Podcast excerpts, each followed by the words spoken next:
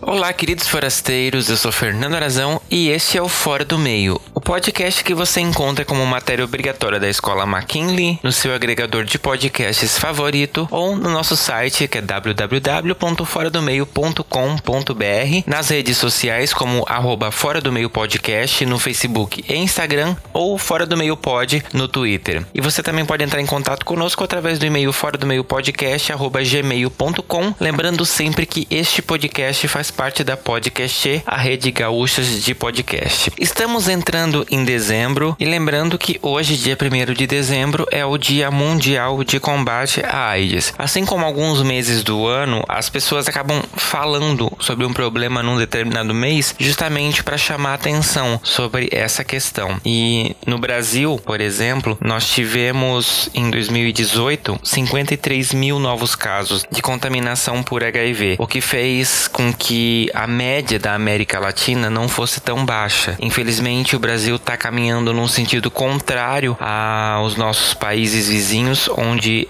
a maioria teve uma queda no número de novos casos. Para vocês terem noção, é, infelizmente na América Latina a epidemia do HIV, como é chamada, ela se concentra principalmente na população chave. No mundo, cerca de 54% dos novos casos aconteceram nessa população que abrange usuários de drogas, homossexuais, transgêneros, profissionais do sexo e pessoas que estão presas. A grande maioria desse aumento nessa população população-chave, estudos indicam que ela se dá porque principalmente essa população, as pessoas que fazem parte desse contexto, menos de 50% têm acesso a algum tipo de serviço e isso inclui prevenção. A gente vai falar no decorrer do episódio quanto prevenção ela é importante no combate a infecções né, sexualmente transmissíveis e na América Latina esse grupo representa 65% dos novos casos. Então, sim, a gente precisa falar sobre HIV, falar sobre AIDS, porque às vezes é muito fácil para a gente que está numa grande cidade ter acesso à informação que vai fazer a gente pensar o nosso comportamento. Infelizmente, isso não é realidade em todos os lugares do Brasil. Então, para isso, eu tenho um convidado muito especial me aguardando ali no armário aberto. Vamos lá para conversar com ele sobre esse assunto. Armário aberto.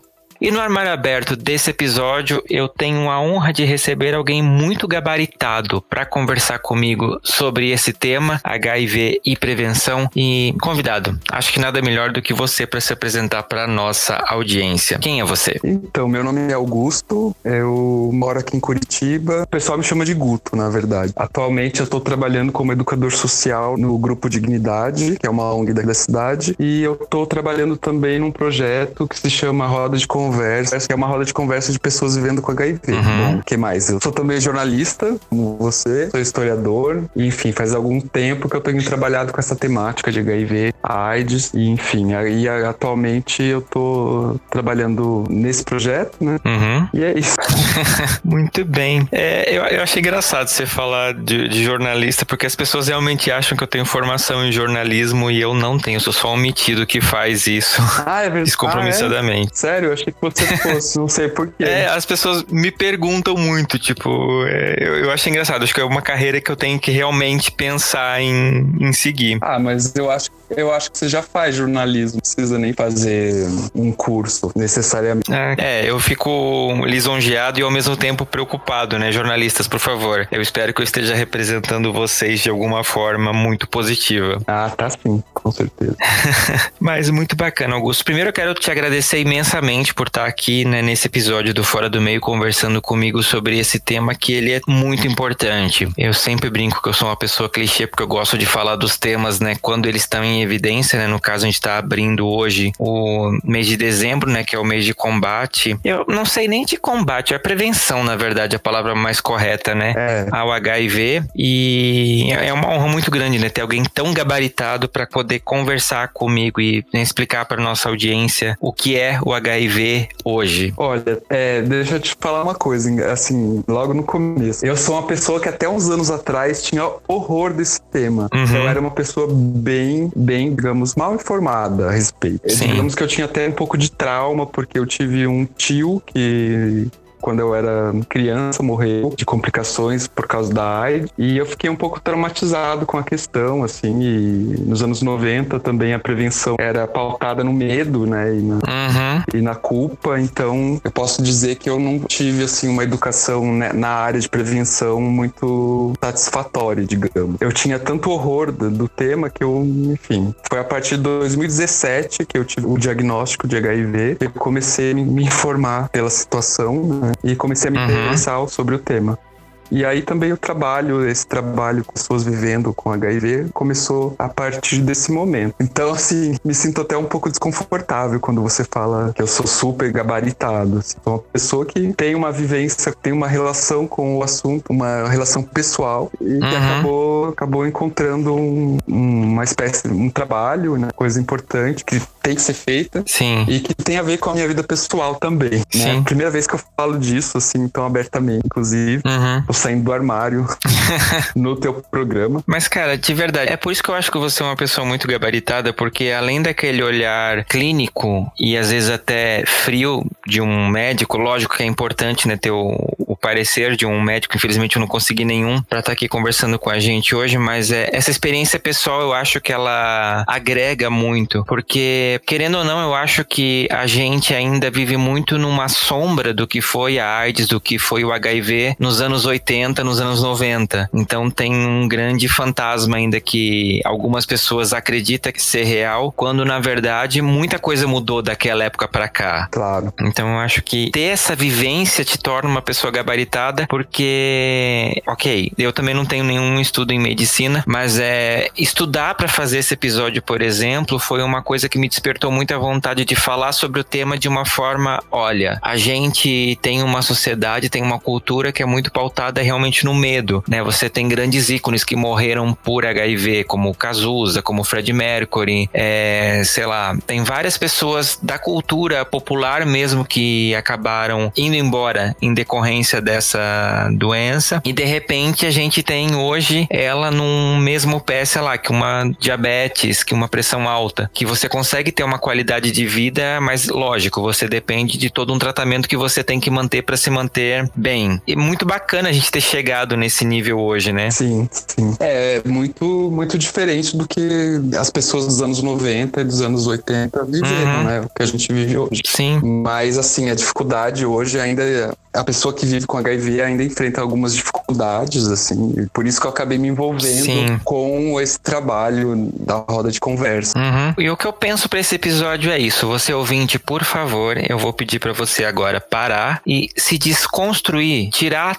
todo tipo de preconceito que você tenha com relação a AIDS e HIV para ouvir esse episódio. Eu peço, por favor, encarecidamente que você escute ele de coração e de mente aberta, porque a gente provavelmente vai falar de coisas que talvez para você sejam novidades, mas para o mundo em geral, né, quem convive com HIV ou quem convive com pessoas com HIV não é. Então a gente vai falar nesse episódio, por favor, fica com a gente até o final, como eu falei, de coração e mente abertos. E pra gente começar, Augusto, existe ainda um resquício, né, do passado de chamar, tipo, AIDS, sífilis, tantas outras doenças como DST, né? Como doenças sexualmente transmissíveis. Quem de nós não aprendeu isso na escola? E hoje em dia se tem a nomenclatura do IST. Você pode explicar pra gente, por favor, qual que é a diferença entre as duas e por que que tem essa diferenciação? É, na verdade, são duas questões. A mudança dessa nomenclatura veio por dois motivos. Um, porque a sigla DST tinha ganhado uma carga de preconceito muito forte, de estigma social, né? Que uhum. acabava afastando as pessoas do serviço de saúde. Justamente por causa de campanhas pautadas no medo, hoje, na culpa, as pessoas quando se deparavam com o diagnóstico de DST, muitas vezes em vez de acessar o sistema de saúde, acabavam evitando, tentando encontrar subterfúgios, se automedicando. Uhum. Então a, a OMS tentou mudar essa nomenclatura para que a gente contornasse esse problema de alguma forma. Uma outra uhum. questão é que a palavra doença ela é incorreta para se falar dessas infecções, porque muitas vezes o que me foi explicado, né, para o pessoal da área de saúde, é que a palavra doença quer dizer que você tem sintomas. E muitas vezes uhum. essas infecções elas não causam sintomas. Como, por exemplo, a, a, infecção pelo HIV, em muitas pessoas ela não tem sintomas. Em algumas uhum. pessoas têm sintomas, mas outras acabam não tendo sintoma nenhum. Sim. Até né, o, a, o quadro se complicar. Então, por isso que o uso da palavra doença é incorreto. Então, se optou pela mudança para o termo IST, que seria infecção é, sexualmente transmissível. Uhum. É por isso. É, realmente a carga fica menor, né? Porque uma infecção parece uma coisa muito mais tratável do que doença. Doença tem um peso muito negativo, de fato, na sociedade geral, né? Sim, sim. E, e assim, aí a ideia é que se passe a ideia que qualquer pessoa que tem uma vida sexual ativa pode um dia vir a ter uma infecção. Uhum. O ideal, né, passasse esse tipo de mensagem e não uma coisa pesada, uma coisa ligada a julgamento moral. Sim. Era essa mensagem nos anos 80, 90 e começo dos anos 2000 que a gente tinha. Se você teve uma, uhum. teve uma DST é porque você fez alguma coisa errada. E aí uhum. e não é bem assim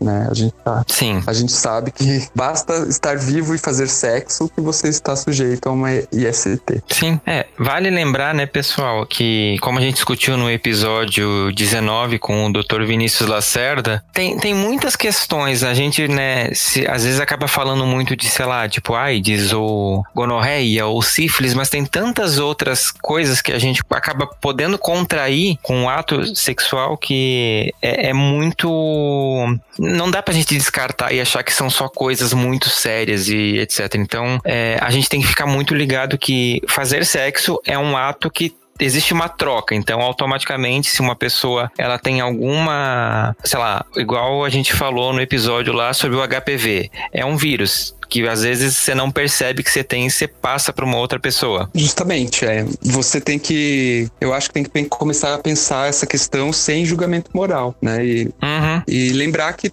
não é só a AIDS, não é só HIV que existem, existem outras ISTs por aí, né? E Sim. que o ideal é que sempre que a gente tem um diagnóstico de IST, é, a gente faz o tratamento, porque o tratamento também é prevenção, né? Isso é muito importante da uhum. gente frisar, porque se botou muito, muito peso na profilaxia das ISTs e se esqueceu o tratamento. E o tratamento também é prevenção, porque alguém que tá, uhum. se trata, ela vai interromper a cadeia da epidemia, né? Então, isso vale para o HIV, mas vale também para outras ISTs, como clamídia ou gonorreia. Sim. É como uma gripe, né? Se você tá gripado, se você não, não quiser passar para outra pessoa, você vai se tratar para poder interromper esse processo. É a mesma coisa, gente. A gente tem que entender isso. É, o fato de você se tratar, você tá interrompendo, então automaticamente é uma prevenção. E a gente falou uma coisa agora, há pouco, Augusto, que talvez algumas pessoas estejam se perguntando: espera, eles estão falando HIV, estão falando de AIDS. Não é a mesma coisa? Não. Gente, não, não é. é. Não é a mesma coisa. Durante muito tempo, essas palavras foram meio que tratadas como sinônimos, né? Isso. É, na verdade, o, o HIV é o vírus da imunodeficiência humana, né? Que causa uhum. a AIDS se não for tratado. Na verdade, se a pessoa não fizer o tratamento antirretroviral, ela vai desenvolver a AIDS. E a AIDS é a síndrome da imunodeficiência humana, que se não for tratada, leva à morte. Mas são coisas bem diferentes. Se a uhum. pessoa faz, por exemplo, uma testagem regular e se testa a cada seis meses, por exemplo, provavelmente ela nunca vai ter AIDS. A AIDS é, ela, ela acaba acontecendo quando a pessoa tem um diagnóstico tardio, uhum. né, não faz a testagem, e aí eu a infecção progride no organismo dessa pessoa e o HIV ataca o sistema imunológico dessa pessoa e ela fica sem defesas para se defender de infecções outras, né? Uma gripe, uhum. uma pneumonia pode ser bem complicada para alguém que está no quadro de AIDS. Sim, acaba se tornando mais grave, né? Isso. Porque o corpo está desprotegido. É, geralmente quem pode fazer uma, um diagnóstico de se existe um quadro de AIDS ou não é o médico. Uhum. Geralmente se adota um critério que é baseado no CD4. O que é o CD4? O CD4 é uma proteína que está numa célula de defesa é, humana que o HIV ataca. Então, se o uhum. CD4 está abaixo de 300, provavelmente há um diagnóstico que a pessoa já está no quadro de AIDS. Mas isso só uhum. o médico pode fazer, porque tem uma série de outras coisas, outras análises que ele tem que fazer, né? Uhum. Para dizer se há um quadro de AIDS ou não. Certo. E se a pessoa começa o tratamento cedo, provavelmente o HIV não vai ter um impacto no sistema imunológico dessa pessoa, que teria uhum. se a pessoa, por exemplo, não faz o teste e, e deixa o, aquela infecção evoluir. Sim. Hoje a gente já tem vários estudos que provam que quanto mais cedo o tratamento começa, mais qualidade de vida essa pessoa vai ter. Mais uma vez, um paralelo com a grande maioria das doenças que a humanidade tem, né? Se você trata, sei lá, uma pneumonia que você pega porque você ficou molhado na chuva cedo, as suas chances de recuperação são maiores. Sabe, tem, tem várias coisas que hoje a gente consegue melhorar o quadro de vida da pessoa e para algumas doenças até curar ela a partir do momento que você descobre a doença cedo e você começa a tratar ela cedo. Isso. Então, isso é muito bacana a gente pensar que o estar com HIV tem isso também. Então, é por isso que é muito importante você que tem uma vida sexual ativa fazer essas testagens regularmente. Em seis em seis meses, né? Você falou. É, o ideal, o mínimo para uma pessoa. Eu tô pensando aqui pro nosso pro público do teu podcast, né? Que é público uhum. é, LGBT que, que faz sexo anal, enfim que é uma população chave aí por causa da natureza uhum. do sexo anal. Então, é, é a, cada seis meses é o ideal, pelo uhum. menos uma vez por ano. Certo. Deixa eu te fazer uma pergunta.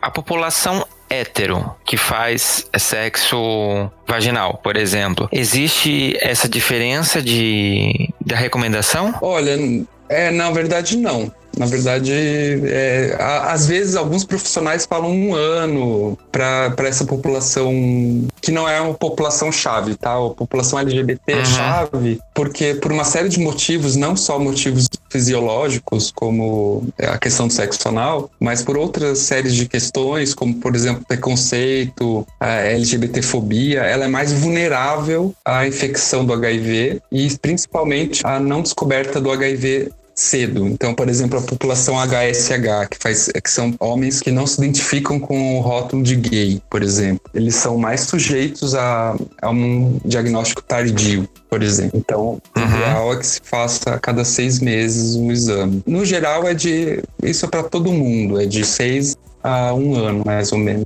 Recomendo uhum. que você faça o teste. Mas, por exemplo, a PrEP já é mais recomendada atualmente pelo governo brasileiro para homens gays. Ela não é uhum. é recomendada para pessoas heterossexuais. Mas não que pessoas heterossexuais não estejam sujeitas à infecção pelo HIV. Não é isso. É que as pessoas LGBTs, profissionais do sexo, por exemplo, são populações mais vulneráveis à infecção pelo HIV. Tá? Não, uhum. não tem a ver com grupo de risco, nada disso. Tá? São, por exemplo, essa terminologia grupo grupo de risco não se usa mais e ela é incorreta. Uhum, certo. Para quem está em dúvida, a gente consegue explicar o porquê que a população LGBT é considerada mais vulnerável? Olha, na verdade não é toda a população LGBT é, e a gente está falando do HIV aqui, né? Uhum. Se a gente uhum. for falar de outras ISTs, aí a questão é um pouco diferente. Mas, por exemplo, um homem gay é mais vulnerável que uma mulher lésbica ao HIV. Mas se a gente for falar de uhum. outros tipos de infecções sexualmente transmissíveis, a coisa é um pouco diferente. Geralmente,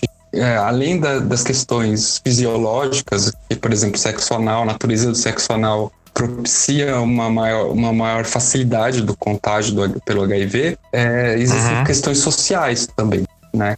Por, por exemplo, é, o preconceito, a LGBTfobia é, impedem muitas pessoas de acessarem a, o sistema de saúde, impedem que essas pessoas também façam é, a testagem, né? Então, ela, elas acabam se tornando vulneráveis por, por questões estruturais também. Por exemplo, a gente pode dar um exemplo de mulheres negras da periferia, por exemplo, que hoje em dia são atingidas muito mais pela AIDS por questões que são ligadas não à, não à biologia, né, mas ao mundo econômico e social a exclusão social no uhum. Brasil, é, ao machismo. Sim. Né? Então, por isso que a gente acaba usando o termo de populações chaves e prioritárias para falar dessas pessoas. Sim. Seria correto dizer que homens gays passivos têm mais chances do que ativos pela questão da penetração? Porque, assim, né, o, o ânus ele acaba não tendo a elasticidade de uma vagina, então, às vezes, pode acontecer de umas rupturas que acabam, né, expondo os vasos sanguíneos, digamos assim, né, e permitindo esse contato, correto?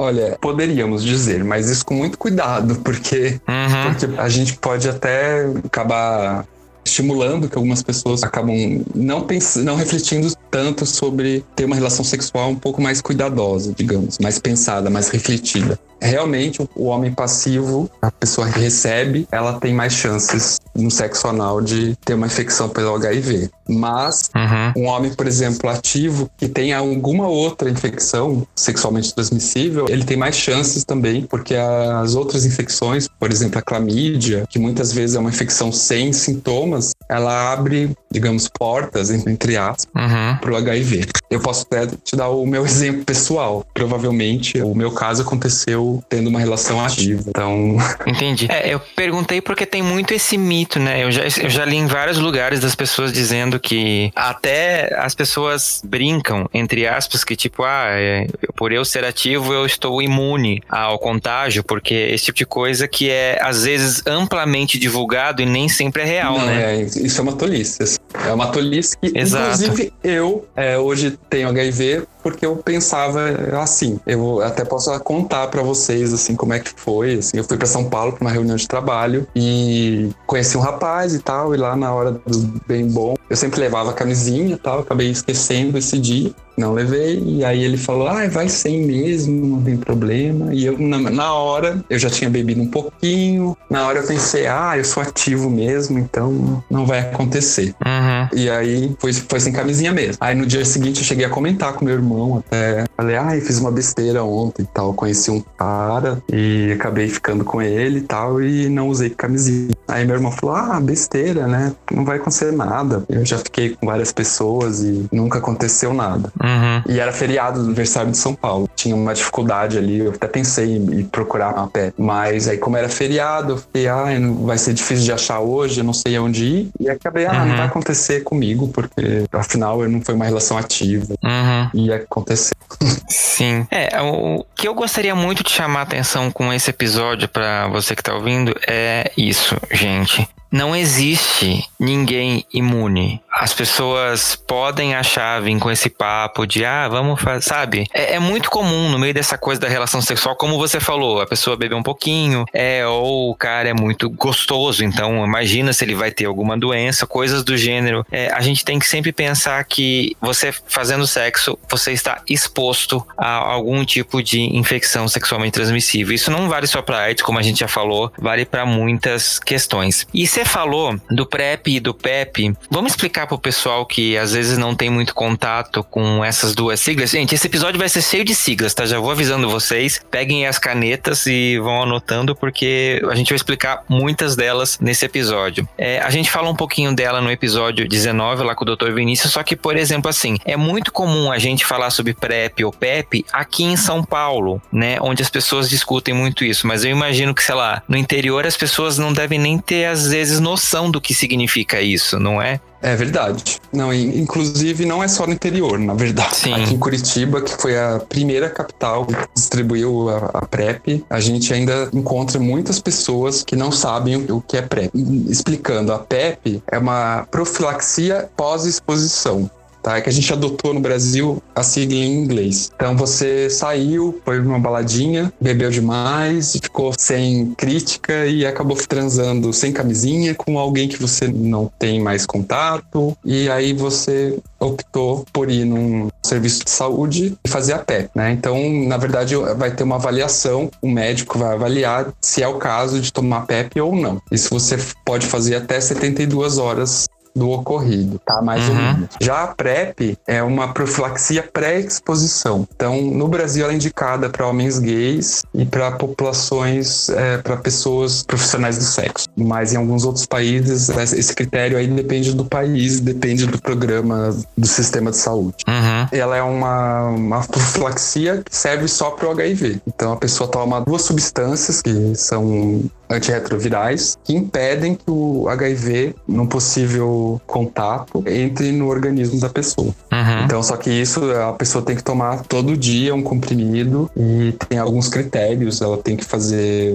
um exame a cada três meses. E no Brasil, ela ainda não está disponível em todas as cidades. Ela está disponível nas capitais somente. Uhum. Então, ainda não é uma coisa que tem uma amplitude grande ainda. Sim. Pra, por exemplo, falar no interior. Não é só nas grandes cidades que a gente tem uma população gay, né? Por exemplo. Uhum. É, no interior também tem população LGBT tá no interior também, profissionais do sexo uhum. também. Mas por enquanto é só nas capitais. E muitas vezes é no interior que essas pessoas não têm tanto acesso, às vezes, à informação de prevenção, né? É, não, é, enfim, não só no interior, mas aqui em Curitiba, que foi a primeira cidade que implantou um programa de PrEP, tem muita gente gente ainda, mesmo LGBT, que não sabe o que é PrEP. Impressionante. Uhum. Eu tinha feito, alguns meses atrás, eu fiz um perfil da roda de conversa no Grindr para conversar com pessoas e responder questões. E tinha muitos caras que vinham me perguntar onde ela podia acessar a PrEP. Às vezes sabia o que era, uhum. mas não sabia onde conseguir. Sim. Algumas vezes não sabiam o que era. E nesse perfil, engraçado que nesse perfil também muitas pessoas acabaram chegando na roda de conversa. Pessoas às vezes que tinham abandonado o tratamento por uma série de questões. E aí que é uma das preocupações que a gente tem na roda é a adesão ao tratamento. Porque uhum. uma forma de prevenção, né, o que a gente chama de prevenção combinada hoje em dia, são várias coisas. Além da PrEP, da PEP, é o tratamento também ao, ao HIV é uma forma de prevenção. Uhum. Porque, como eu disse no caso das ISTs, né, quando você faz o tratamento, você interrompe a epidemia. Então, a uhum. pessoa que está indetectável há mais de seis meses, ela não transmite mais o HIV. Então ela acaba interrompendo a epidemia. Por isso que é muito, muito importante a gente falar de adesão ao tratamento. Que uhum. às vezes no Brasil, que é um país cheio de desigualdade social, é, não é uma coisa tão fácil de se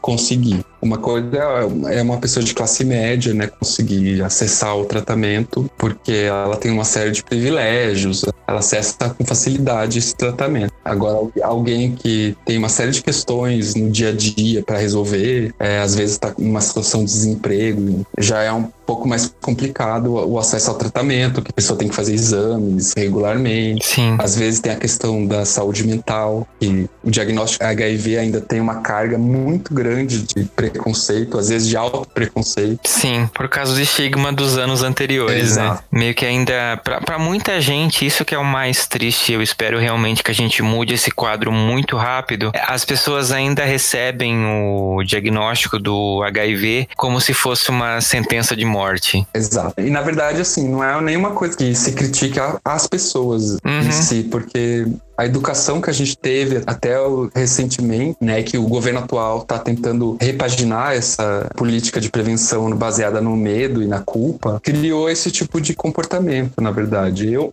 eu mesmo posso contar a minha, minha história, que eu mesmo, quando recebi o diagnóstico, para mim era significava a morte, mesmo que eu, uhum. que eu soubesse que o tratamento tinha evoluído, para mim, antes de tudo, não era uma morte física, era uma morte social. E isso era o que mais me assustava. Significava ficava, tenho HIV, nunca mais vou ter um namorado, nunca mais vou poder transar, né? Sim, é, tem uma série de estigmas ainda. E isso é muito pesado. Eu, eu lembro quando eu fui ao médico esse ano fazer o check-up e a médica perguntou, tipo assim, ah, tudo bem se eu botar aqui pra HIV. O fato dela ter falado isso para mim já foi tipo assim, Ai meu Deus. Aí eu disse: Não, tudo bem. Aí quando eu peguei o envelope depois, assim, parece que aquele envelope pesava uma tonelada. É. Tipo, o simples fato de você associar qualquer coisa com esse nome, HIV, parece assim que ele assume uma. É, é uma entidade de terror, assim, sei lá. E isso é muito ruim que ainda persista e que esteja tão intrínseco na nossa sociedade, porque de fato, como você falou, às vezes a pessoa ela se coloca num lugar de eu estou com HIV porque eu fiz uma coisa errada. Então meio que a minha vida vai acabar e a culpa é minha. Então eu não vou nem correr atrás de tratamento, sabe? É, tem muito às vezes essa ideia de como se fosse um castigo por alguma coisa ruim que você fez e gente não é. É, é bem é o, é o que acontece ainda, infelizmente. Sim, eu entendo que isso hoje seria a mesma coisa que você dizer para uma pessoa que acabou de ser diagnosticada com diabetes, olha, quem mandou você comer chocolate mais? Exato, sabe? exatamente. Não faz sentido você falar uma coisa dessa. É uma boa comparação, assim. Ou mesmo com câncer, né? Que é uma doença que ainda tem uma áurea mais pesada. Você não falaria Sim. pra uma pessoa, ai, quem mandou fumar? Sim. Né? Enfim, mas eu acho que tem, é, o HIV tem essa carga toda porque a sexualidade no ocidente tem toda uma carga de culpa e de como se fosse uma coisa errada. Prazer, né? Sim. Ele, tem uma carga de coisa errada na, na civilização ocidental, Sim. né? Tem a ver com o cristianismo, com os valores judaico-cristão. Com toda certeza. Tanto que eu até falei no episódio passado, é, aliás, eu quero fazer uma errata aqui, porque eu falei que o álbum Erótica da Madonna estava fazendo 20 anos, na verdade ele está fazendo quase 30, né? Eu errei um pouquinho ali na minha conta, mas ao mesmo tempo, ele carrega tudo isso que a gente está conversando, porque, querendo ou não, é um álbum de 92 que trouxe esse questionamento sobre a sexualidade, né? Esfregou na cara da sociedade que sexo é uma coisa natural, né, da natureza humana. E numa das músicas ela fala sobre um amigo dela que morreu de AIDS. Então, querendo ou não, tem muito de atual nesse álbum porque a gente ainda continua colocando sexo como um tabu, como uma coisa que é ofensiva se fazer e que a gente ainda tem esse estigma da AIDS que é muito ruim para quem está passando né, pelo diagnóstico e pelo tratamento, porque as pessoas não se sentem amparadas. Eu acho que na questão do tratamento, esse amparo faz toda a diferença. Como você falou, você pensou às vezes, tipo assim, ah, nunca mais vou ter um namorado na vida. Porque as pessoas realmente acham que ninguém vai querer nunca mais encostar em você. É, é, é? verdade. É? Não, são duas questões, assim. Tem o sexo, que é ainda assim, é, todo mundo faz, mas todo mundo ainda tem o tabu para se falar sobre, e ainda mais no Brasil, que eu acho que é uma sociedade muito, uhum. muito moralista e muito, muito hipócrita. É uma, uma sociedade que tem o carnaval, ao mesmo tempo é uma sociedade que atualmente a gente não pode falar, por exemplo, de sexualidade nas escolas. E que tá, uhum. tá vivendo uma epidemia de sífilis e de HIV muito grande e que a mídia nem fala a respeito porque existe todo um tabu para falar de sexualidade. E a única forma de a gente fazer uma prevenção realmente eficiente não é falando use, use camisinha, só, só esse mantra que foi usado, uhum. sei lá, na última, nas últimas décadas e que não funcionou. A única forma é de falando de sexualidade de uma forma é, natural, porque a sexualidade é uma coisa natural. Né? Uhum. Todo mundo tem uma sexualidade. Então a gente deveria Sim. falar sobre sexualidade sem tabu. Outra questão é a questão da morte. Na sociedade ocidental é um tabu. E o HIV, Sim. ele tem essa carga toda negativa porque quando ele surgiu, digamos, no, aqui no ocidente, ele foi carimbado com essas duas questões. Ele é transmitido pelo sexo e ao mesmo tempo ele levava à morte. Mesmo que uhum. hoje ele não leve à morte mais, ele ainda, isso é uma teoria minha, tá? Ele ainda é, faz com que a pessoa que recebe o diagnóstico tenha que refletir sobre a finitude. E aí, uhum. que aí que as coisas se complicam, porque a gente não tá na sociedade ocidental contemporânea, a gente não tá acostumado a pensar sobre a finitude, pensar sobre o fim uhum. da vida e, e, e aí as coisas se complicam porque a pessoa tem que refletir sobre isso e so, refletir sobre como ela quer viver ou se ela quer viver. E aí as coisas se complicam muitas vezes porque as pessoas não conseguem refletir sobre isso. É, são muitas questões e aí a gente tem que dar, é, a sociedade tem que dar apoio para essas pessoas. Ela tem que Sim. ter uma possibilidade de acessar o sistema de saúde que tenha psicólogos disponíveis, que tenha, por exemplo, psiquiatras, se for o caso, né? Para que ela possa uhum. fazer o tratamento e elaborar aquelas questões ali, né? O HIV vai trazer uma série de questões que ela vai ter que elaborar e o sistema de saúde tem que ter é, pessoas capazes, profissionais disponíveis para isso. E é, nem sempre acontece no Brasil, infelizmente. Né? O Brasil Sim. era referência mundial no, no, tratamento de HIV até o, alguns anos atrás, mas não é mais porque justamente porque optou a ter um enfoque muito biomédico para a questão, como se só tomar os comprimidos resolveria toda a questão. E a coisa é um pouco mais complexa, Sim. né? Se a gente não levar em conta os fatores sociais, fatores estruturais, a questão da saúde mental, a gente não vai ter uma boa adesão ao tratamento, né? Enfim, é, é bem complexo. Sim. A questão é bem complexa. Não, é, eu imagino. Até uma coisa que se fala muito, assim, o Dr. Drauzio Varela deu uma entrevista naquele programa da Globo Conversa com o Biel recentemente, e ele até perguntou, né, por que que tá aumentando tanto o caso de HIV, principalmente entre jovens, né, de 30 anos e homens de mais de 55, e o Drauzio falou que isso seria uma falha do sistema de saúde. Nas palavras dele, ele fala o seguinte: Nós não fomos capazes de transmitir as informações com impacto suficientes para mudar o comportamento. No passado, nas fases iniciais da infecção, muita gente morreu de AIDS. Era a doença que ia consumindo fisicamente a pessoa. Isso assustava. Hoje as pessoas adquirem HIV e vivem normal. O impacto que as imagens tinham desapareceu meio que eu entendi que a falta de referências atuais de pessoas vamos supor, morrendo de AIDS, para algumas pessoas meio que justifica essa falta de procura pelo tratamento. Parece que as pessoas, ah, sabe, como se fosse só uma gripe, daqui a pouco eu tô bom. Você concorda com isso? Você enxerga isso convivendo com as pessoas na roda de conversa ou no seu dia a dia? Olha, eu entendo que pessoas da época do Drauzio pensem dessa forma, mas eu discordo. Eu acho que justamente é porque a gente adotou uma. Inclusive, as pesquisas comprovam isso, que o pessoal que estudou prevenção. Por que, que a prevenção não funciona hoje? É porque muitas vezes a prevenção está pautada no medo e na culpa, uhum. e não numa sexualidade mais fluida e mais falada de uma forma sem complexo. Então, eu, uhum. eu discordo. Eu acho que, na verdade, a gente errou por ficar no mesmo mantra. A gente calcou a, o discurso da prevenção nos, nas últimas décadas na camisinha somente, uhum. e principalmente baseando essa prevenção no medo, na culpa, no nojo. E isso não funciona mais para as novas gerações. Até porque uhum. existe o tratamento hoje, né? As pessoas não morrem daquela da forma que se morria nos anos 90. E, e esse medo não vai ser mais não é suficiente para impedir que as pessoas acessem a sexualidade de uma forma, digamos,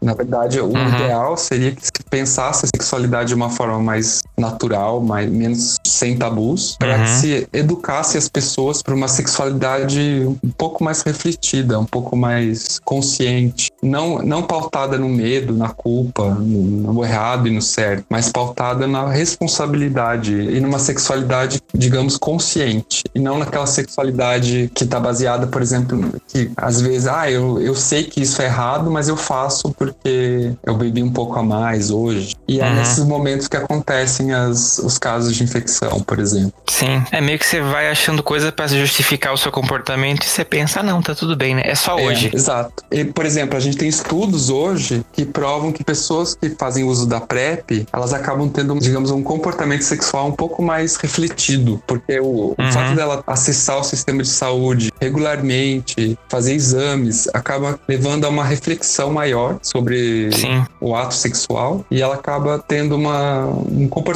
sexual um pouco mais, digamos, mais consciente, né? Não, não necessariamente usando camisinha, mas às vezes tendo um comportamento um pouco mais refletido. Sim, é, meio que eu entendo que. Eu vou fazer um paralelo aqui. Se eu falar besteira, vocês por favor me perdoem. Mas é, eu ouvi um podcast esses dias falando sobre vegetarianismo e uma das coisas que mais me chamou atenção foi o fato que eles disseram: eu parei de comer carne e eu comecei a pensar o que eu botava no meu prato. Então eu comecei a pesquisar sobre informações nutricionais, etc e tal. Eu entendi no seguinte: o simples fato de você cortar um alimento e você ter que pensar em como você vai substituir essa, essa proteína por outros alimentos, é, te fazem enxergar um prato de comida de uma forma diferente. Porque não é só aquilo que você está botando num prato para comer, você está compondo toda a sua alimentação. É, eu imagino que talvez uma pessoa que faça uso do PrEP, por exemplo, ela vá ter essa preocupação de olhar para o seu corpo não como só um corpo, mas como todo um organismo que ela tem que tomar conta. Exato, é uma ótima comparação. A pessoa que geralmente faz uso da PrEP, ela acaba refletindo, né? Ela toma um comprimido todo dia. Isso se ela fizer de forma correta. Claro que a gente tem uhum. alguns casos de pessoas que não aderem à PrEP de uma forma eficiente, mas geralmente os estudos comprovam que a grande maioria das pessoas que fazem uso da PrEP, elas aderem à profilaxia e elas têm uma consciência da, da sexualidade, digamos que elas têm uma vida sexual um pouco mais refletida. E aí isso uhum. acaba impedindo né, que uma série de situações de exposição aconteça. Sim. Não sei se ficou claro. Eu acredito que ficou. Eu entendi isso super bem. E Augusto, me fala mais uma coisa. Existe num. É assim, talvez as pessoas não conheçam, mas assim, existe algumas metas que for, são chamadas de Objetivo de Desenvolvimento Sustentável. Isso. Que fala de 90, 90, 90. O que é isso? Então, 90, 90, 90 é uma meta dentro dos objetivos do desenvolvimento do milênio, dentro do objetivo da saúde. Então, dentro uhum. do objetivo da saúde, que seria é um objetivo amplo, é levar saúde à população, é um objetivo da ONU, está os 90, 90, 90, que tem a ver com HIV. E o que, que seria esses 90, 90, 90? O primeiro 90 seria 90% da população de cada país testada. Aí o segundo 90 seria 90% sobre tratamento. Uhum. E o terceiro 90 seria 90% indetectável, tá? Porque muitas vezes as pessoas diagnosticadas com HIV, elas não conseguem chegar ao indetectável por não aderir aderirem ao tratamento, tá? Então, uhum. seriam 90% da população testada, 90% das pessoas diagnosticadas em tratamento e 90% das pessoas com diagnóstico e em tratamento indetectável, tá? Ela, uhum. inclusive, essa meta, ela foi repactuada recentemente para 95, 95, 95, porque o prazo era até 2020. A gente teria que chegar a esses 90, 90, 90 em 2020. E 2020 já está aí, uhum, né? Sim. O único país que chegou aos 90, 90, 90 foi a Suécia. Então a gente percebeu que a gente não chegaria a isso. A grande maioria dos países está bem longe disso. E a nova meta seria 95, 95, 95. Isso até? Até 2030. 2030. Ganhamos alguns anos aí. Isso e retroagimos alguns anos com o governo. É, o governo atual não está ajudando muito no caso brasileiro, né? Infelizmente. Pois é. No caso do departamento, por exemplo, aqui a gente havia todo um pânico né, na comunidade que vive com HIV no Brasil sobre o que o governo Bolsonaro faria, uhum. porque ele fez, não sei se você já viu algumas declarações que ele fez antes das eleições, como é, tem um vídeo no YouTube, inclusive, ele fala que quem pegou HIV teria que custear o tratamento. Uhum. Então, assim, é, felizmente ele não propôs e não, provavelmente não vai propor, né? Que existem contratos, né? Não vai propor a interrupção do programa de HIV e ISTs do Brasil, que mudou de nome. Que antes era um, era um programa de prevenção ao HIV ISTs e hepatites virais. E hoje em dia se chama Departamento de Condições Crônicas e Infecções Sexualmente Transmissíveis. O problema dessa mudança de nome, além de tirar o HIV, né, dar o destaque ao HIV, que é, é importante porque justamente pelo HIV ser um tabu, uhum. é, é, que ele reuniu uma série de condições crônicas no mesmo departamento e, e sem aumentar Sim. o orçamento desse departamento. Então você imagina que a avaliação que os profissionais especialistas fazem é que provavelmente nos próximos anos, se se manter essa atual configuração né, do departamento, a gente pode ter problemas de, de orçamento. Uhum. Porque, por exemplo, outras doenças, outras infecções foram colocadas dentro do mesmo departamento. Por exemplo, a hanseníase, Sim. que não é uma questão sexualmente transmissível, foi colocada no mesmo departamento. Então, a gente tem o mesmo orçamento para trabalhar uma série de questões muito mais amplas. Uhum. Volta 17 faz arminha com a mão, né? E ainda sobre essa questão, você falou muito na palavra indetectável e eu sei o que é indetectável, mas eu me perguntei agora de quantas pessoas sabem, afinal, o que é uma pessoa indetectável. Você pode explicar pra, pra gente o que, que seria essa. Então, a gente até fala assim, ah, eu, eu sou indetectável, eu estou indetectável, né? Na verdade, esse é um uso popular, é um uso não errado, mas é um uso que a gente faz no dia a dia. Na verdade, quem está uhum. indetectável é o HIV, né? Então, as pessoas com HIV que fazem o tratamento antirretroviral, elas ficam com a contagem de HIV no sangue indetectável. Ele fica tão insignificante que, digamos, a máquina que faz a contagem nos exames, ela não consegue mais detectar. São tão uhum. poucas cópias que aí dá o nome de indetectável, tá? Mas uhum. não é que a pessoa fica indetectável. A questão mesmo.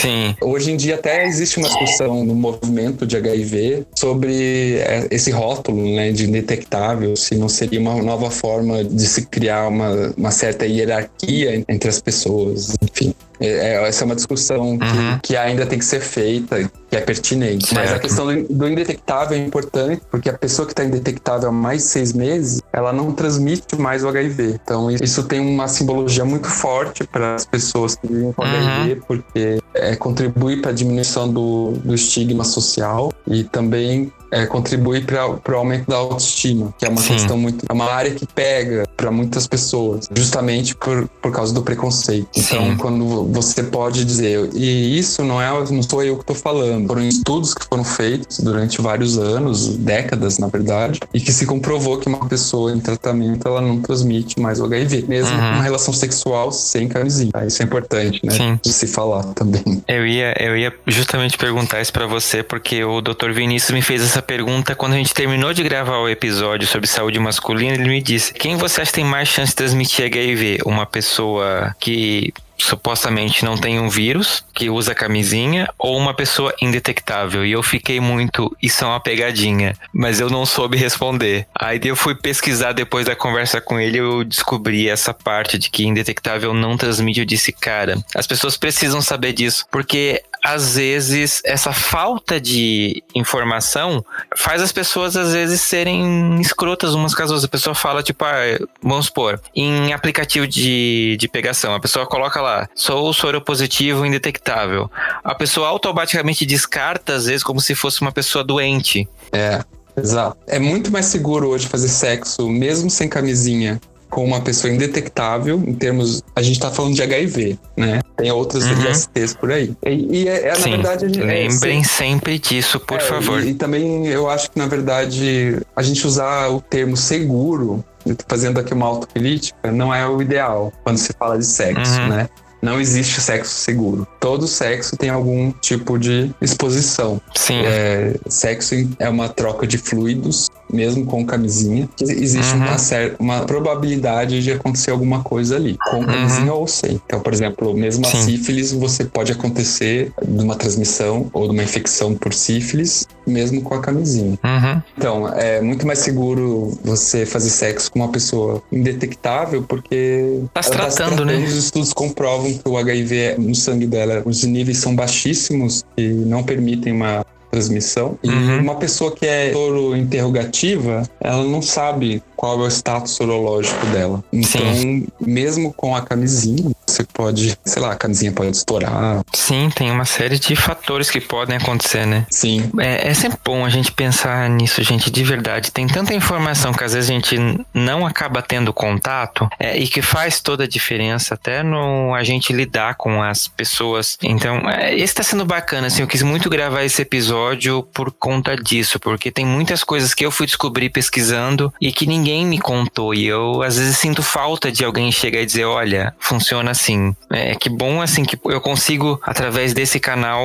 criar essa discussão com, né, com você Augusto que tem toda uma experiência em conversar com isso. Então, eu, eu acho que isso faz toda a diferença para quem tá tá ouvindo e interessado em, em aprender ou às vezes até, sei lá, tá com uma série de dúvidas né, na cabeça, às vezes, né, quantas pessoas por dia acabam recebendo um diagnóstico e pensam, acabou para mim. E não.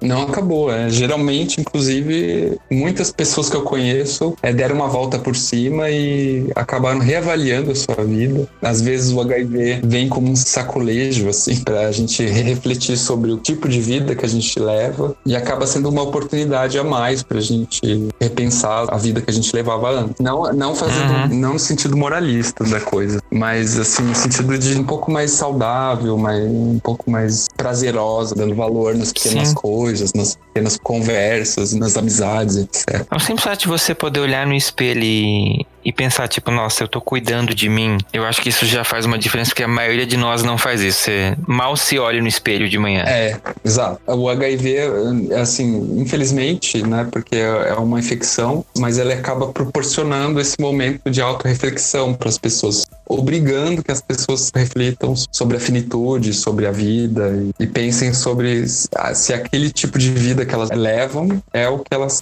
realmente querem. Uhum. Né? Eu, eu gosto bastante de de usar o termo é um termo do Foucault, que é cuidar de si, né? Que tem justamente a ver com essa relação de você pensar um pouco, não de modo egoísta, mas de um, de um cuidado, de um amar a si mesmo, uhum. sem continuar vivendo de uma forma automática, que muita Sim. gente faz, né?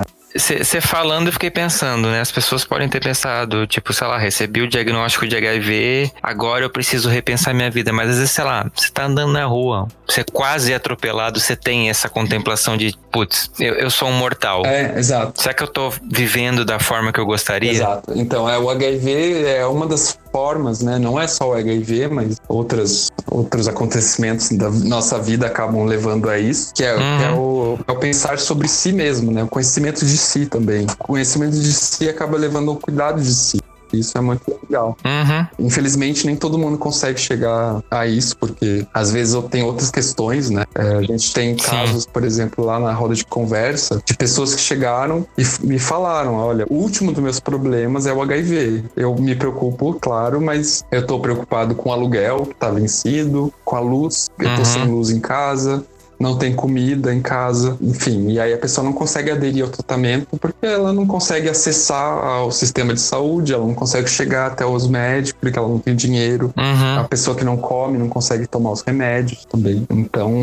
Tem uma série de questões né, que a gente tem que, é, que avaliar. É, eu, eu, assim, foi uma grande surpresa para mim quando eu tive meu diagnóstico, comecei a me tratar e comecei a repensar a minha vida e fazer uma série de coisas que eu não fazia antes pensar em, na dieta, por exemplo, pensar na comida que eu comia, fazer exercícios uhum. físicos e tal, cuidar de mim um pouco mais, pensar na qualidade de vida, etc. E quando eu descobri que pessoas morrem de AIDS até hoje, em 2017 mesmo, no ano que eu tive meu diagnóstico, eu tive dois conhecidos que morreram de AIDS. E por que que elas morrem? Porque elas têm problemas para acessar o tratamento. E por que que elas têm problemas para acessar o tratamento? Aí são duas questões. Não são duas questões, na verdade mas são as duas principais. A questão do preconceito, uhum. impede, muitas vezes impede que as pessoas aceitem o diagnóstico, então as pessoas entram no processo de negação, e o problema estrutural, que seriam os problemas socioeconômicos. A pessoa que está uhum. numa situação de vulnerabilidade, ela às vezes não consegue fazer uma adesão ao tratamento porque ela não tem comida em casa. A pessoa que não tem comida não consegue tomar remédio. Ou, uhum. não consegue chegar até o serviço de saúde. Por exemplo, uma questão Sim. que a gente está vendo aqui no Paraná, a questão do, do passe livre, né? Que é, existe uma lei para deficientes. Pessoas com HIV seriam deficientes em termos, digamos, imunológicos. Tem uma, uma série uhum. de, de questões ali que tem que fazer um acompanhamento médico e tal.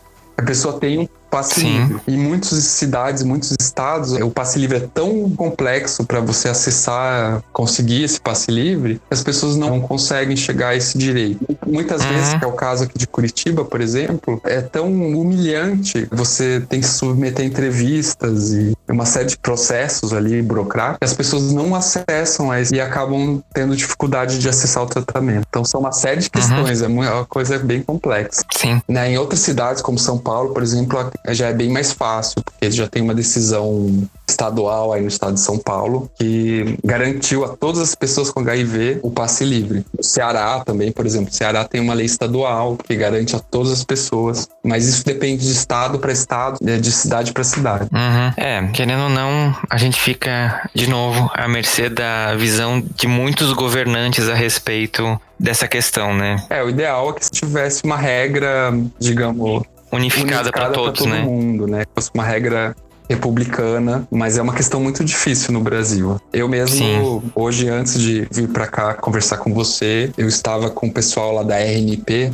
A RNP é, é Rede Nacional de Pessoas Vivendo com HIV aqui de Curitiba. E eu estava comentando uma dificuldade de lá, enfim, de acessar um serviço de saúde do SUS. E as pessoas falaram: ah, mas fala que você é jornalista, fala que você vai ser conselheiro de saúde. E eu falei: não, eu não gosto. Eu acho bem, assim, errado eu usado meus privilégios. Sim, parece que você tem que ficar dando carteirada é, o tempo todo, eu né? usado meus privilégios para conseguir direitos que são direitos de todas as pessoas. Uhum. As pessoas devem ser bem tratadas, devem ter um tratamento humanizado no SUS. Todas as pessoas, não só quem é jornalista ou quem é conselheiro de saúde, é, é bem complicado. Sim, é, o fato de você ser humano já deveria é bastar, né? no Brasil, da gente usar os privilégios para conseguir acessar direito. E os direitos não estarem atrelados à cidadania ampla. Isso é bem complicado uhum. no nosso país, infelizmente. Demais. E, Augusto, vamos falar um pouquinho sobre a questão do tratamento, então, do HIV. A gente tem a questão do tratamento anti... Antirretroviral. Antirretroviral, isso. Como que ele está funcionando hoje?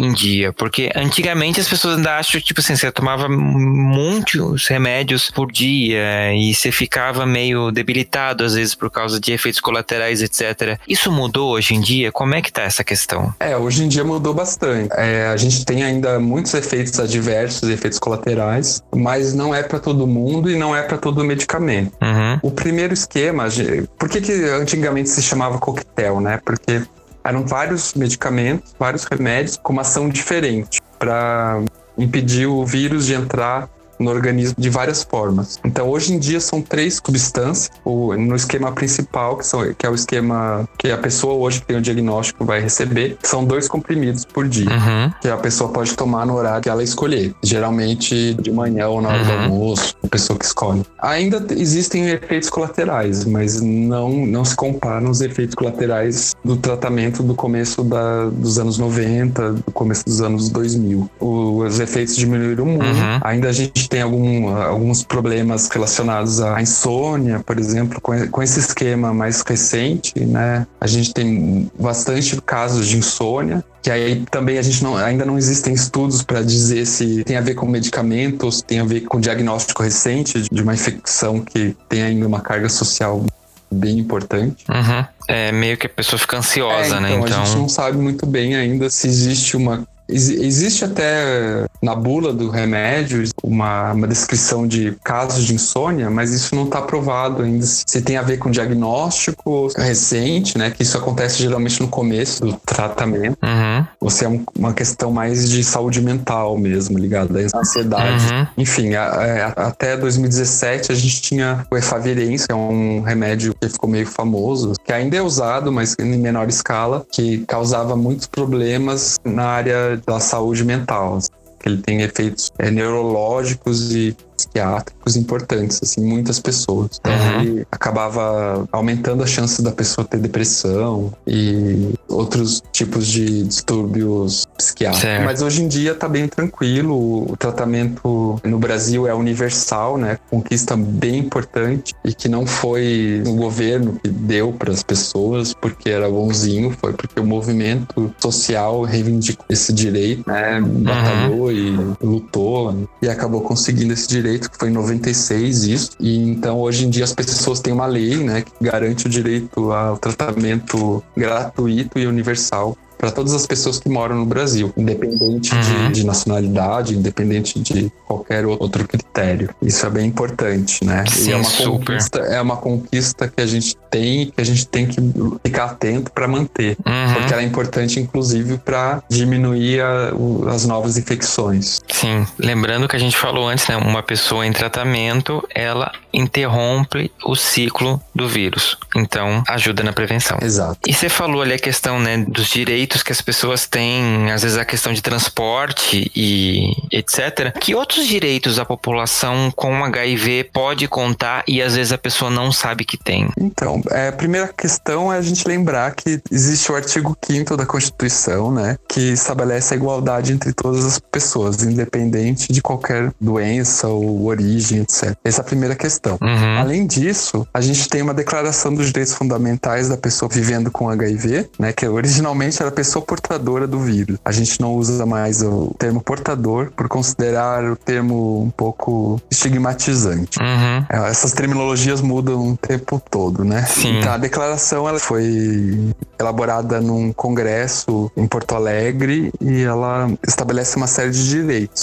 Além disso, é muito importante lembrar que as pessoas que vivem com HIV têm direito ao sigilo no trabalho e também sigilo médico. Uhum. Né? Outra Sim. questão é: existe uma lei que proíbe a discriminação das pessoas vivendo com HIV e que estabelece uma série de punições no caso de violação do sigilo, né? E também no caso de discriminação, tá? Uhum. Além disso, a pessoa tem direito por lei, a lei de 96, né, que garante o acesso ao tratamento, que tem que ser gratuito e universal para todas as pessoas vivendo uhum. no Brasil. E é, além disso, também existe o direito ao auxílio doença em caso de necessidade, né? As pessoas que têm o diagnóstico diagnóstico tardio, às vezes ficam doentes, são doenças oportunistas, que a gente chama, que são doenças que aproveitam a fragilidade do sistema imunológico e se instalar no corpo e aposentadoria por invalidez no caso de pessoas já num quadro mais avançado de AIDS. Geralmente são pessoas já que têm um quadro de AIDS desde os anos 90. Uhum. Que, que, recentemente a gente teve alguns problemas com pessoas sendo desaposentadas, né? Enfim, o atual governo estabeleceu uma política que visava fazer uma, digamos, uma varredura nas aposentadorias e essas pessoas perderam a aposentadoria por causa que se considerou que pessoas com HIV hoje não tem mais tantas doenças, tantos problemas como antigamente. Uhum. Só que uhum. essas pessoas, elas tiveram a infecção nos anos 90, então elas têm uma série de problemas de saúde que às vezes são irreversíveis. Então, Sim. enfim, algumas pessoas entraram na justiça, agora recentemente foi aprovada uma lei que facilitou a garantia dessa aposentadoria, da manutenção, né, não exigindo mais para quem tem HIV aquela perícia, isso, né? uma perícia. Fazer a perícia novamente para manter a, a aposentadoria. Então, o benefício. Uhum. A pessoa com HIV, então, tem direito a não fazer essa perícia, porque, enfim, a doença ainda não tem cura Sim. ainda, né? E é isso, basicamente é isso. Hoje em dia ainda a gente tem muitos problemas com relação ao sigilo, né? Muitos casos de pessoas que desejam manter o status sorológico em sigilo e que tem esse direito violado de alguma forma. Sim. Eu vi uma postagem esses dias no Facebook de alguém fazendo uma pergunta do tipo: Ah, eu sou soro positivo, eu preciso comunicar ao meu dentista coisas desse tipo. E eu fiquei pensando, tipo, nossa, é verdade, né? Como deve ser difícil para você, às vezes, principalmente se você tá numa fase muito inicial do, do diagnóstico, você ainda tá processando toda essa informação, às vezes você tem que lidar com todas essas questões, tipo, para quem eu falo, para quem eu não preciso falar. É, ninguém, na verdade, ninguém é obrigado a comunicar o status sorológico nem pro dentista, nem pro médico, nem para ninguém. Só que uhum. no caso do dentista, você pode contar se se você, se tiver, por exemplo, você for tomar remédio, for fazer uma anestesia, porque aí existe o problema da interação do medicamento, né? Os, uhum. os antirretrovirais, em alguns casos, eles entram em. Eles podem interagir com outros medicamentos. Então, é importante, talvez, dizer para o médico ou para o dentista por causa disso. Mas é sempre uhum. complicado, por causa Sim. da carga de preconceito, de medo mesmo. Uhum. Eu, por exemplo, pessoalmente, eu não digo para o dentista, porque não há necessidade. Uhum. Agora, se eu for tomar remédio, eu já falo. Sim. A gente acaba evitando para se proteger. Uhum. Enfim, não é fácil mesmo. É, não, eu fiquei, eu fiquei pensando muito nisso depois de ver essa postagem, porque pra gente que é soro negativo, É a mesma coisa que para uma pessoa hétero, né? Não é um problema se chegar num ambiente e coisa. Quando você, por exemplo, é LGBT, parece que tem algumas situações que você fica tipo, nossa, será que eu tenho que falar que eu sou gay pra. Sabe? Parece que quando a gente, abre aspas, foge desse padrão, você se coloca numa posição tipo assim, meu Deus, para quem eu preciso falar, para quem eu preciso deixar de falar. É muito complicado isso, né? Até você entender, um, se colocar nessa rotina, né? É, é, uma, é complicado às vezes. Não é fácil mesmo. É, mas enfim, a gente vai se adaptando e às vezes você tem que falar e para médicos, por exemplo. Assim, o que mais pega, assim, o que eu vejo na roda de conversa é a questão mesmo do parceiro, né? Do namorado uhum. ou da namorada. Você falar é sempre difícil. Sim. É sempre uma questão ali complicado e tal. Mas felizmente hoje em dia a gente tem muitas pessoas que são bem informadas, que sabem que ter HIV não é motivo de vergonha e nem de culpa. Sim. E que também as pessoas que têm HIV não são bombas prestes a explodir, né? Uhum. E tem outra questão que é importante a gente falar, que é a questão do I igual I, né? O que, que significa isso? Significa indetectável igual intransmissível né? Que é, é uma questão que acho que eu já falei rapidinho ali antes. Uhum. A gente até está sendo discutido agora no Congresso Internacional LGBT que teve aqui em Curitiba. Eu estava numa mesa sobre HIV, sobre pessoas vivendo com HIV, e algumas pessoas levantaram essa questão sobre como o rótulo indetectável está se tornando uma nova hierarquia dentro da comunidade de pessoas vivendo com HIV, porque nem uhum. todo mundo consegue chegar ao status de indetectável. Mas enfim, só resumindo quem tem um diagnóstico precoce, é cedo, consegue saber que aconteceu a infecção pelo HIV, e começa o tratamento logo, se torna indetectável. Isso quer dizer que o vírus fica muito reduzido na corrente sanguínea e em outros fluidos do corpo, como sêmen, fluido vaginal, etc. Uhum. Então ela não transmite mais o HIV. Ele se torna intransmissível. Isso é importante tanto na diminuição do estigma social, do preconceito, quanto na, na melhoria da autoestima das pessoas vivendo com HIV. Uhum. Por isso Sim. que a roda de conversa se chama I igual a I. É, a gente até tem uma avaliação crítica sobre isso, mas a gente manteve o nome porque a gente julga que é importante para a autoestima das pessoas. Uhum. Né? Eu, por exemplo, te dar um exemplo assim, bem bem, deplorável pessoal. Quando eu, eu, em 2017, quando eu recebi o diagnóstico, eu tive aquele período de luto, parei de sair com pessoas e tal. E aí, quando eu melhorei, eu conheci um rapaz e comecei a ter uma história com ele. E aí começou a aparecer aquela tensão: meu Deus, eu tenho que contar sobre isso para ele e tal. Sexo só com camisinha, tomando todas as precauções ali, super cuidadoso. Uhum. Enfim. E aí um dia ele foi passar o final de semana na minha casa. Eu acordei no sábado de manhã com ele se vestindo e falando: Ah, minha irmã me ligou e eu estou atrasado para um compromisso que eu tinha esquecido. E ele desapareceu e nunca mais apareceu. E eu depois descobri que ele tinha mexido nas minhas gavetas e achado meu remédio. Nossa. Era recente ainda, eu tava. O meu diagnóstico também era recente, eu ainda estava pensando como comunicar, né? Essa é uma grande questão para quem vive com HIV. Uhum. Ainda é, mesmo, mesmo com a questão do indetectável, ainda é uma questão como falar para quem você namora ou, ou quem você uhum. conheceu da questão do HIV. Porque Sim. muitas vezes a resposta é uma porta na cara ou uma pessoa que some, um ghost se chama hoje. Uhum. E aconteceu isso comigo. E na época foi um dos motivos que me fez procurar a roda de conversa quando eu procurei, eu acabei encontrando essa roda de conversa que começou lá no grupo Dignidade. Não fui eu que criei, eu comecei a participar dela e aí eu, o coordenador acabou abandonando por questões pessoais e eu acabei assumindo. Assim, foi uma questão bem. Eu preciso de ajuda e, e aí fui ajudar os outros para me ajudar. Meio, meio uhum. isso, assim. Eu queria Sim. entender por que, que aquela experiência tão desagradável tinha acontecido comigo e se outras pessoas que viviam a mesma coisa passavam pela mesma coisa e infelizmente elas passam também. Uhum. Mas enfim, eu acho que falar sobre isso ajuda bastante. A gente tem,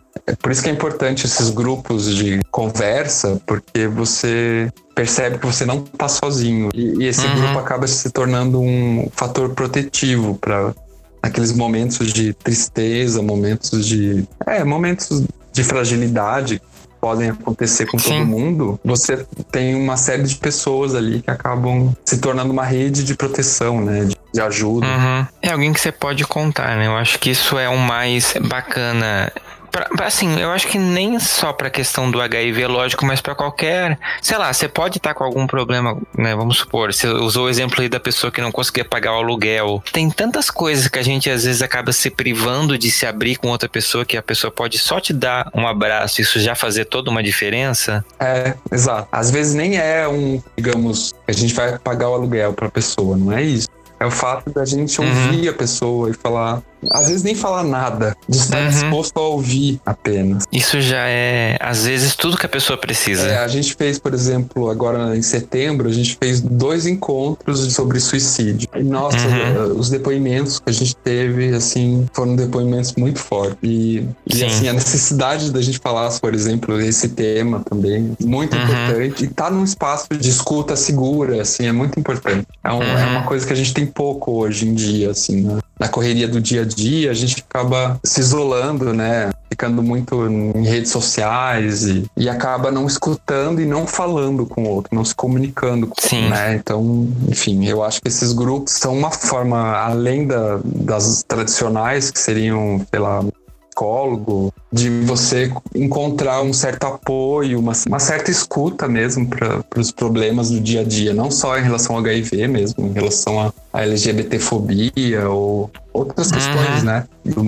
Da vida. Sim, é, eu tava pensando nisso agora. É, às vezes nem todo mundo tem acesso, né? Uma roda de conversa, como vocês têm aí em Curitiba, ou às vezes condições de procurar um psicólogo, né? Apesar de que sim, tem faculdades que disponibilizam esse serviço gratuitamente, mas nem todos os lugares do Brasil têm faculdade. E é isso que me deixa muito feliz de tá fazendo um podcast que talvez consiga chegar em alguém que esteja nesse momento e precisando ouvir essas coisas bacanas que você tá falando, para poder ver que tá tudo bem. Pode não parecer, mas tá tudo bem. Às vezes a gente só precisa lembrar isso que a gente respira e o mundo volta a se acalmar. Né? Querendo ou não, quando você recebe um diagnóstico ou uma notícia ruim, Talvez o efeito seja mesmo de você estar tá embaixo da água, bater o pé e subir aquele monte de areia. Você não consegue enxergar nada direito embaixo d'água e você acha que, né, as coisas vão dar errado, mas assim, às vezes você só precisa se acalmar, deixar a poeira baixar e você começa a enxergar de novo tudo com clareza. É, é, sempre importante a gente nunca esquecer disso. E seja, como o Augusto falou, por uma questão de você receber o diagnóstico de uma doença, que não precisa ser necessariamente só HIV, mas como câncer ou qualquer outra doença que ainda carrega um estigma muito grande, a questão de né, você perceber que você faz parte da comunidade LGBT em uma família que talvez você ache que não vai te aceitar. Tem tantas questões na vida que às vezes a gente tem que só parar respirar e esperar que as coisas vão melhorando e você vai ficando mais forte, às, às, vezes é isso que precisa, né? Você só precisa ter alguém com quem dar a mão e a pessoa só segurar, não precisa falar nada. É, é por isso que é muito bacana a gente ter essas atitudes. É isso mesmo. É, a gente pensar que vai passar às vezes, sabe? Os momentos de. Eu tento às vezes usar os meus exemplos para mostrar que, enfim, não que eu seja exemplo para alguma coisa, eu acho que eu cometi, cometo muitos erros. Uhum. Não sou exemplo para nada, mas já estive em, em situações muito delicadas e muito difíceis na minha vida uhum. e acabei superando. Algumas nem tanto, mas. A... Mas é que é um processo é também, um processo. né? Você não consegue fazer tudo ao mesmo tempo. É, a gente tem que lembrar que ninguém é um super-homem, uma super-mulher que vai resolver todos os problemas de, do dia pra noite. E é bacana a sua fala. Por isso que eu acho que você é uma pessoa muito gabaritada para estar tá aqui por isso, porque às vezes a gente precisa só conversar com outro humano igual a gente e que diga, olha, eu também falhei em tal coisa, mas tô aqui. É, nem foi falha, às vezes acontecem coisas ruins com a gente e, enfim, é a vida, faz parte da uhum. vida, né? Às vezes tá com pessoas dispostas a ouvir, dispostas a compartilhar um pouquinho da vida, isso ajuda muito, eu acho. Uhum. Né? A gente, a, ou a refletir sobre, sobre a vida. E às vezes a gente pode refletir juntos sobre as coisas que nos acontecem. E isso faz muita diferença. Uhum. Pode ajudar uma, a pessoa a aceitar o diagnóstico, aderir ao tratamento. Sim. Porque aderir ao tratamento não é só tomar os remédios, é tomar os remédios e, enfim, fazer os exames, cuidar um pouco da, da alimentação. Na verdade, uma parte de aderir ao tratamento do HIV tem a ver com aderir à vida. É uma coisa que todo mundo te, uhum. deveria fazer, né? Não só quem tem HIV. Aderir uma vida mais consciente do que é viver, sair do piloto automático Uhum. É, tem uma frase de uma música de uma banda do sul que eu gosto muito, que se chama Topas, a banda, que não existe mais. Mas tem uma música que eles falam, né? Por que a gente só aprende a viver depois de um suicídio ao contrário? Quer dizer, quando acontece alguma coisa que coloca sua vida em risco quando você não quer. Aí você passa a enxergar realmente a sua é, vida. É. Então, vamos aproveitar essa chance sem ter que passar por esse suicídio ao contrário. É, é bem irônica essa música. Super. Por isso que eu, que eu gosto muito dessa banda. Ela tem umas letras muito irônicas, mas assim, elas fazem às vezes a gente refletir. Eu acho que isso que é importante, porque como você falou, a gente às vezes vive no piloto automático. Aí às vezes precisa acontecer alguma coisa para acordar a gente. É, exato. Gente, isso é muito importante. A gente sempre lembrar, porque assim, informação é poder e quanto mais a gente falar sobre as coisas, mais informação a gente vai ter sobre elas. Então, sobre HIV, sobre suicídio, sobre LGBTs, esses assuntos a gente não pode mais varrer para debaixo do tapete. Então, a gente está no mês de dezembro, que é um mês onde a gente fala sobre HIV, então Vamos falar sobre HIV. Vamos desmistificar o HIV para que a gente possa conviver todo mundo sabendo exatamente que tá tudo bem para todas as pessoas, porque assim, com informação correta, com informação de qualidade, talvez talvez, muito em breve, a gente consiga dar para pessoas soropositivas que tem um HIV, aquele abraço que às vezes ela tá precisando e que muitas vezes por desinformação a gente fica com receio de dar. É, eu espero que aconteça isso. Estamos aqui na torcida. Se joga. E no Se Joga desse episódio, a gente vai partir então para a lição de casa para vocês, queridos forasteiros. E a minha indicação vai ser um documentário de 2016 chamado Meu Nome é Jaque. Ele foi dirigido pela Angela Zoé e ela conta a história da Jaqueline Rocha Cortez, que é uma mulher transexual que se descobre soropositiva. A Jaqueline, para você ter noção, ela já chegou a ser representante do governo brasileiro na Organização das Nações Unidas nas ações de combate ao HIV e o filme mostra toda essa trajetória da Jaqueline, desde ela se assumindo como uma pessoa trans até a descoberta do HIV e toda a vida dela em decorrência disso. Então, é uma indicação para você que quer acompanhar um pouquinho, porque você pensa, a pessoa trans já tem um estigma porque a sociedade não compreende uma pessoa trans. Ainda tem toda essa trajetória da descoberta do HIV, etc. Então, assim, é um documentário muito bom. Recomendo fortemente que você assista. E, Augusto, o que, que você deixa de lição de casa para a audiência do Fora do Meio? Então, eu tive dificuldade de pensar. Eu queria indicar um monte de coisas, mas eu vi que não ia dar tempo.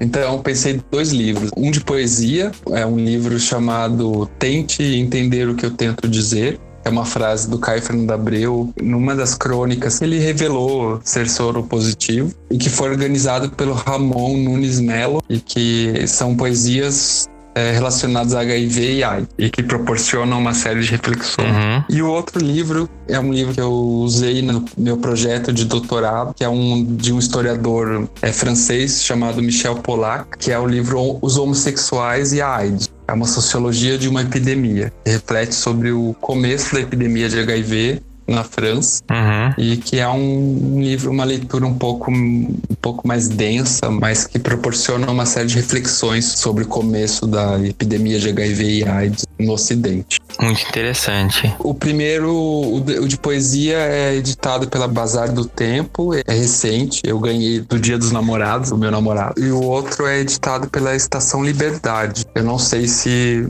na verdade, esse último do Michel Pollack, eu não sei se ele ainda tem edições, é, digamos, atuais, assim. Mas no sebo você uhum. acha, é fácil de achar. E no Pink Honey desse episódio, eu convido você a dar biscoito para uma pessoa que faz demais pela comunidade LGBT. Particularmente é uma pessoa que eu acompanho nas redes sociais, é uma pessoa que eu gosto muito da postura. E eu estou falando do jornalista, do estrategista de marketing e do político brasileiro David Miranda. Você provavelmente conhece, ele é casado com o jornalista internacional Glenn Greenwald, que é o responsável pela Vaza Jato. Ele faz todo um trabalho pautado principalmente na luta pelos direitos da população LGBT, das minorias, né, como é muito comum do Sol. Então, é, são políticos assim que estão lá lutando pelas nossas causas, pelos nossos direitos, pelas nossas visões, e é muito importante que a gente apoie essas pessoas para que elas continuem lá fazendo o trabalho e olhando pela gente, né, num lugar onde as pessoas têm interesses tão é, mesquinhos, às vezes tão fortalecidos por interesses em, em criação de gado, em religiões principalmente, né, pautados por crenças religiosas, esquecem que a gente vive num estado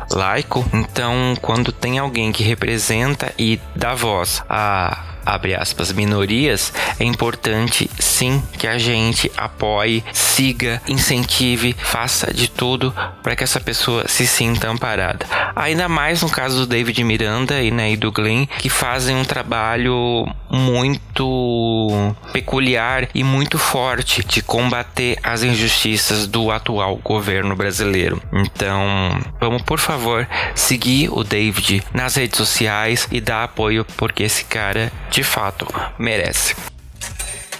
Bro Messenger. E no Bro Messenger desse episódio eu quero ler uma mensagem que eu recebi. Eu não vou falar o nome da pessoa que mandou por motivos óbvios, mas eu quero muito dizer é, eu achei muito bonitinho o jeito que ele escreveu, porque ele falou o seguinte: Estou começando a ver seu podcast no Spotify. Estou fazendo terapia também, sou gay no armário ainda. Além da terapia, seus áudios têm me ajudado muito. Obrigado, não pare. Tem me feito muito bem ouvir o que é discutido lá. Foi muito bacana esse seu feedback. Eu fico muito contente que você esteja né, lidando com as questões de, de armário, que é uma fase que não é tão fácil às vezes da gente poder lidar na terapia e que de alguma forma eu tô te ajudando ajudando nesse momento que é tão importante, tão crucial. Então, agradeço demais a sua audiência, agradeço demais a sua mensagem e é isso, cara. Não tenha pressa. Leve o tempo que você precisar. Quando você se sentir bem, você sai daí, não tem problema. Leva o tempo que precisar, tá? Fica tranquilo e continua ouvindo a gente. Muito obrigado pela sua audiência. Além disso, eu recebi uma mensagem linda do César lá através do nosso site, da área de contato lá do nosso site, e ele diz o seguinte: Oi, espero que você leia este comentário. Estou terminando de ouvir o episódio 20, que é o episódio junto com os podcasters, e ouvi vocês falando da importância do retorno que recebem dos ouvintes. Eu tenho 26 anos e sou gay, e acredito que se tivesse um conteúdo como o seu na minha adolescência, teria sido tudo mais fácil. Hoje já me aceito bem quanto à sexualidade, só que quando achava que tudo fosse realmente melhorar, fui diagnosticado com transtorno bipolar. Tenho muitos episódios de depressão e alguns de manias, e uma das coisas que me ajuda são os episódios do seu podcast. Parece tosco, mas sinto como se vocês estivessem na sala da minha casa e estamos conversando sobre assuntos importantes, já que é difícil conversar com as pessoas quando se está numa situação que estou. Ouvir vocês me deixa menos sozinho e tira alguns pensamentos ruins da minha cabeça, mesmo que de forma momentânea. Muito obrigado. César, o que, que eu posso te dizer? Além de que eu me senti particularmente abraçado pela sua mensagem, porque eu falo isso no começo desse projeto que eu queria conversar com o Fernando lá da adolescência do interior que às vezes precisava de um conteúdo e não tinha referência. Ouvir você falar que você sente da mesma forma é me dá muito a sensação de que eu tô no caminho certo, de que eu tô atingindo meu objetivo. Eu imagino quantas pessoas estão nesse mesmo lugar e não falam para mim, né? Não, não mandaram mensagens ou para qualquer outro podcast LGBT e é muito importante saber que eu estou impactando de alguma forma a vida de vocês. E eu quero dizer que eu fico muito feliz por estar tá te fazendo companhia dessa forma. Eu espero de verdade que você continue se cuidando, continue se tratando e que você saiba que não precisa se sentir sozinho. No que depender de mim, eu vou estar tá aqui sempre que você precisar, tá? Você e todos os ouvintes do Fora do Meio. E eu quero agradecer todo mundo que curtiu e falou da arte, né, do último episódio com os podcasts. Eu realmente me inspirei no Ruge, claramente, e foi muito bacana ver que vocês gostaram e, e entraram na brincadeira. De verdade, foi muito bom. E esse episódio ele é patrocinado pelo Lucas Albuquerque, pelo Gilberto Lima, e lembrando que você também pode patrocinar o Fora do Meio financeiramente através das nossas plataformas de financiamento coletivo. Você pode entrar no nosso site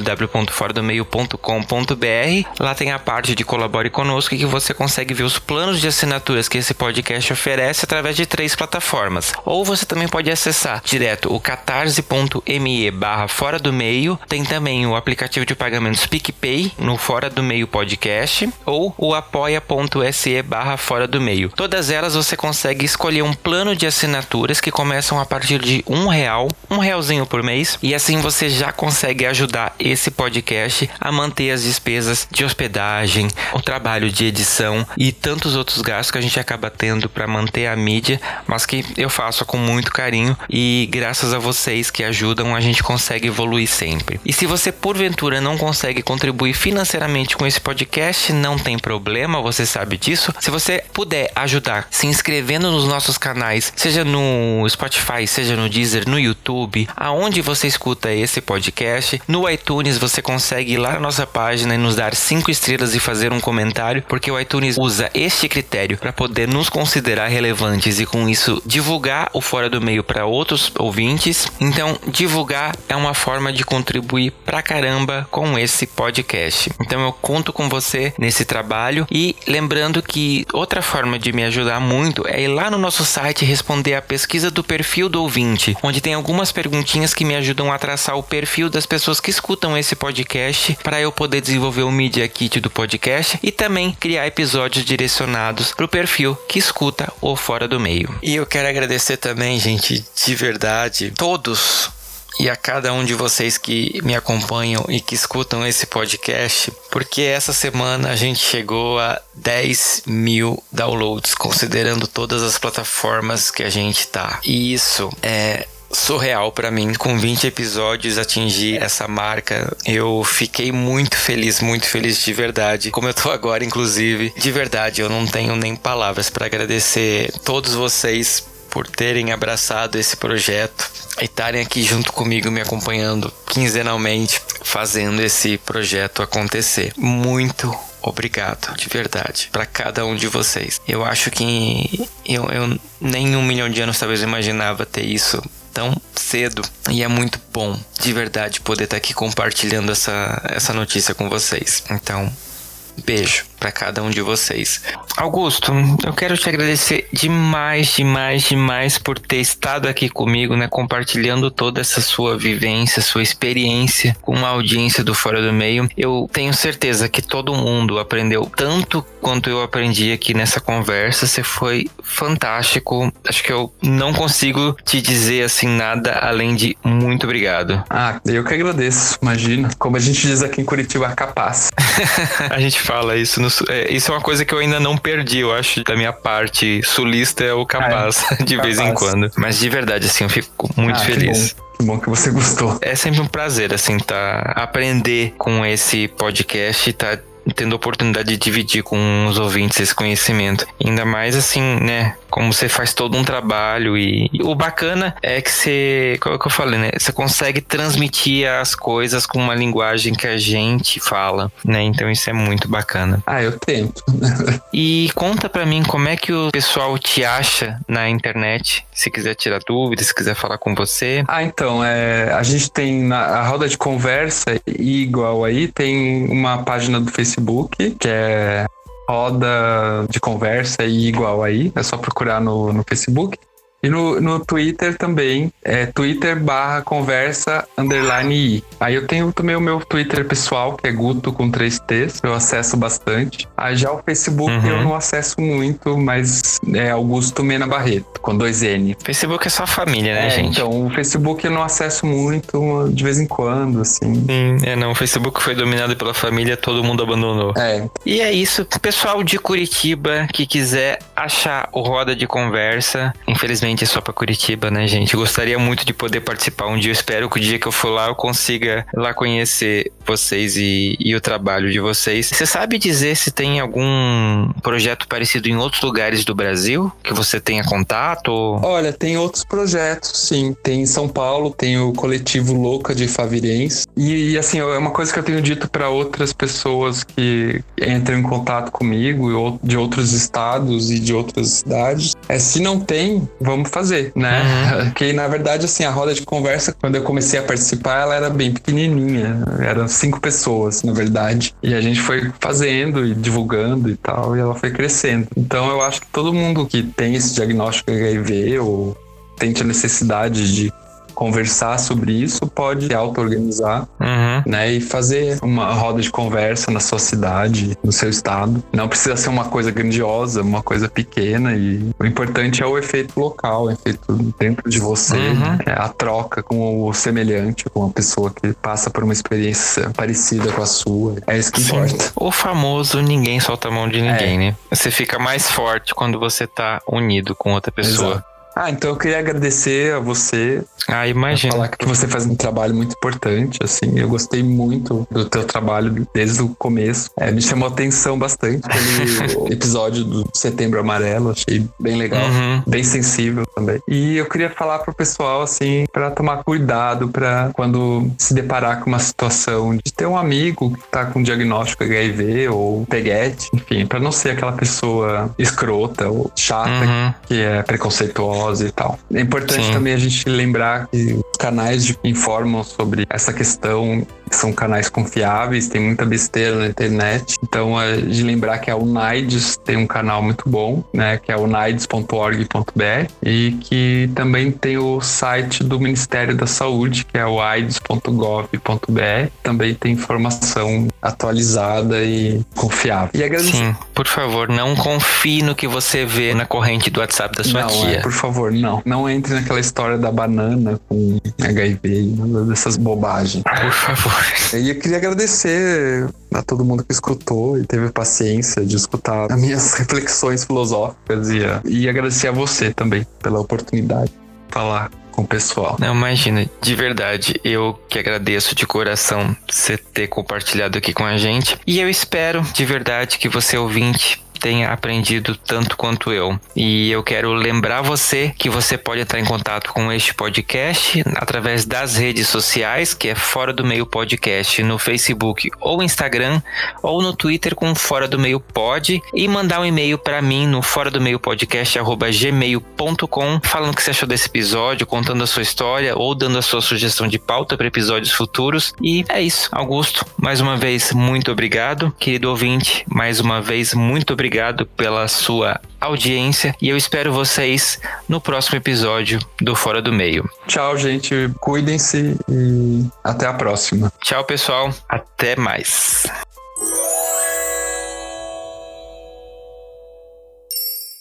Este podcast faz parte da Podcast. Conheça os demais programas da rede acessando podcast.com.br.